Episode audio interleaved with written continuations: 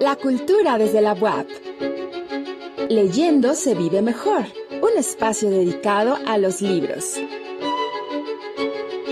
Dirección General de Publicaciones. Te puedo contar una historia. Es un hermosísimo libro de Julia Isabel Iparraguirre que nos cuenta una serie de anécdotas acerca de los peludos, los perritos, que pues bueno, a causa de diversas circunstancias, pues, y después de la pandemia, pues algunos se quedaron en hogar, después de pasada la novedad de que tenemos a la mascotita, y bueno, destacando que ella es integrante de la Fundación Patita Sin Rumbo, donde precisamente a través de la adquisición de este ejemplar de este libro, pues obviamente abonamos para el cuidado, la protección particularmente de los perritos en situación de calle. Pues, ¿qué tal, Julia Elizabeth? ¿Qué nos puedes decir acerca de, de este interesante libro? Hola, buenos días. Mira, este libro eh, lo escribí eh, más que nada por una necesidad, necesidad de conseguir alimento para las manadas que hemos congregado allá en Cuatro Caminos.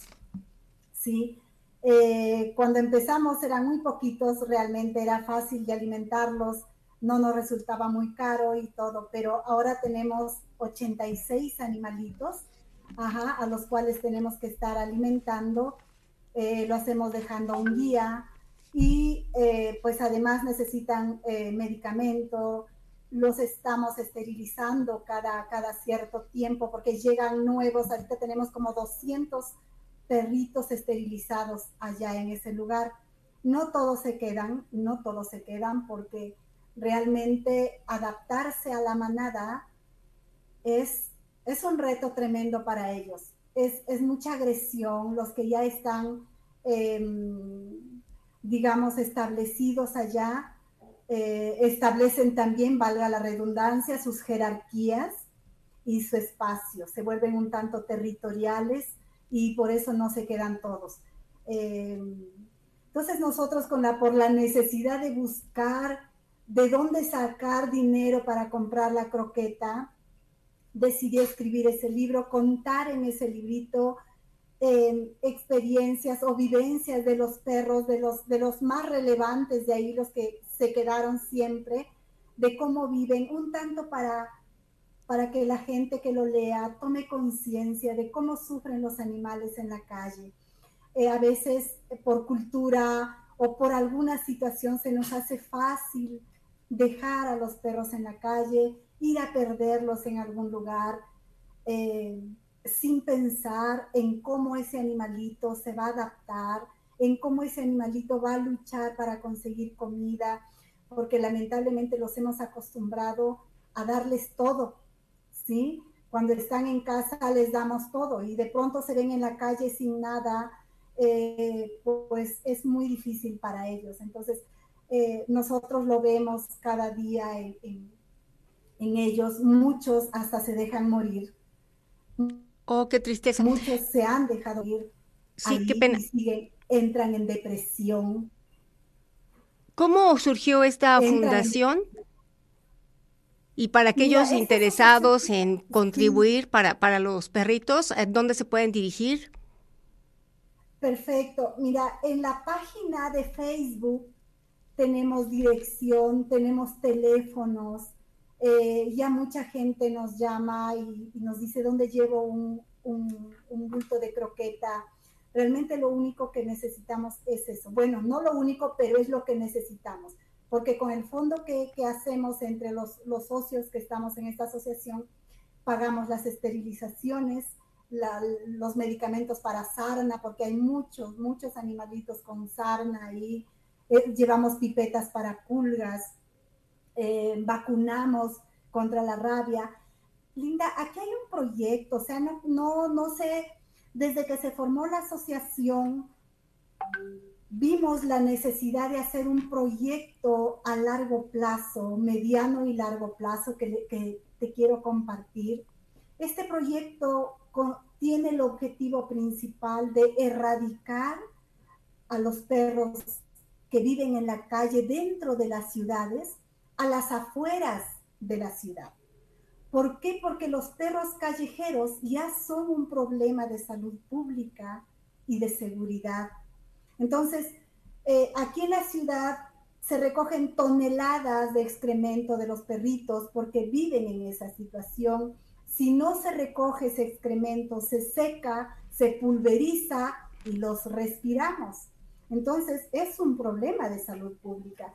Y cuando se juntan muchos perritos, a veces se vuelven agresivos, pero porque nosotros los hemos vuelto, la situación misma los ha vuelto agresivos. Entonces los envenenan, es fácil llamar a, bienestar animal, oye, recoge, aquí nació perros, aquí viven eso. No saben qué situación viene después de que los recojan. Entonces le estamos condenando a morir. Y nosotros pensamos de que ellos tienen derecho a vivir, tienen derecho a vivir y, y vivir de una forma armoniosa entre ellos y con el medio ambiente. Entonces, si a nosotros nos está afectando en salud pública, podemos, podemos llevar a todos los perros que están en situación de calle dentro de la ciudad a las afueras de la ciudad. Este es un plan piloto. Este es un plan piloto que sí está eh, dando resultados. ¿Por qué? Porque ya congregándolos en manadas, no solamente los alimentas, los, los curas, sino que los esterilizas. Entonces, esterilizando, estás evitando mayor número de nacimientos en situación de calle. Claro. Entonces, y la esterilización es la única forma de erradicar la sobrepoblación de perritos sufriendo en situación de calle. Y fíjate que cada vez va a haber más perritos abandonados por muchas situaciones. Una fue la pandemia. Una fue la pandemia que obligó a mucha gente a abandonar a sus animales. No podía sacarlos a hacer del, baño fuera, que estaban acostumbrados a hacer baño, del baño fuera. No lo podían sacar, no podían comprar más alimento. Tantas cosas, entonces se han visto obligados a abandonar. Muchos han muerto y los familiares dicen, no, pues yo no puedo cargar con los perritos de, de este familiar y van y los abandonan en la calle. Muchas cosas que no, no estamos juzgando porque lo hacen, no, están ahí los perritos y qué podemos hacer para mejorar esta situación. No podemos estar quejándonos de los perros callejeros, sino qué solución le damos. Puebla ya se convirtió en el primer estado de ocho con el mayor número de perros callejeros.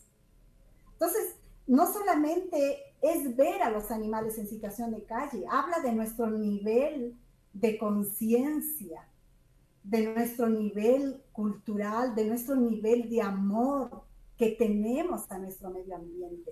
Entonces, siempre vamos, debemos pensar, ¿qué puedo hacer yo por el prójimo si quiero tener un entorno bonito? ¿Sí? Y entonces, en este libro de Te puedo contar una historia, para todos aquellos interesados, ¿dónde lo pueden adquirir? ¿Es para todo tipo de lectores? sí, este libro se vende en librerías BOAP, en las dos librerías BOAP, de veras estoy, eh, eh, yo a mí me emocionó mucho cuando la rectora, y que se lo agradezco infinitamente, formó parte inmediata de este proyecto y dijo, wow, yo ayudo yo ayudo porque sé que hay mucha necesidad de esos animalitos en vez de que están deambulando, eh, robando a las personas, porque hay muchas quejas de que los agreden por robar bolsas, por dar... Hacemos algo. O sea, no podemos ser testigos de una realidad que lacera el alma, porque ves esos animalitos en huesos enfermos y ella dijo, no, yo ayudo. ¿Qué hacemos? Tengo este librito, puede generar ingresos para seguir comprando alimento para ellos. Ellos consumen una tonelada de alimento al mes. Y esto es que no los estamos llevando todos los días, llevamos cuatro veces por semana, dos bultos cada día. Y pues eh, la esperanza es esto, porque cada vez hay, hay días que no, no vamos porque no hay alimento. De pronto eh, nos vamos allá llevando tortilla que nos salió de repente por 50, 100 pesos, con dos, tres tortillas cada uno ya se engañaron la pancita, eh, pues porque a veces no tenemos para la croquetas. Ha subido muchísimo y este libro, la venta de este libro creemos que va a ayudarnos muchísimo en esto. Mucha gente quiere ayudar y no sabe cómo. Por favor, compren ese libro, regalen ese libro léanlo, además de que es un tema que les va, eh, no sé, ilustrar un tanto cómo, cómo viven los perros en la calle, están colaborando para que esos animalitos coman, tomen agua y nosotros no dejemos de ir, no dejemos de ir. claro, y entonces de esta manera podríamos contar ya otra historia, ¿de acuerdo? Pues, eh, Julia Isabel, pues ya sabes, esta es una universidad socialmente responsable y aquí la cultura desde la UAP es tu casa. Te agradecemos mucho tu participación. Muchas gracias, muchas gracias, a todos gracias. A tus órdenes.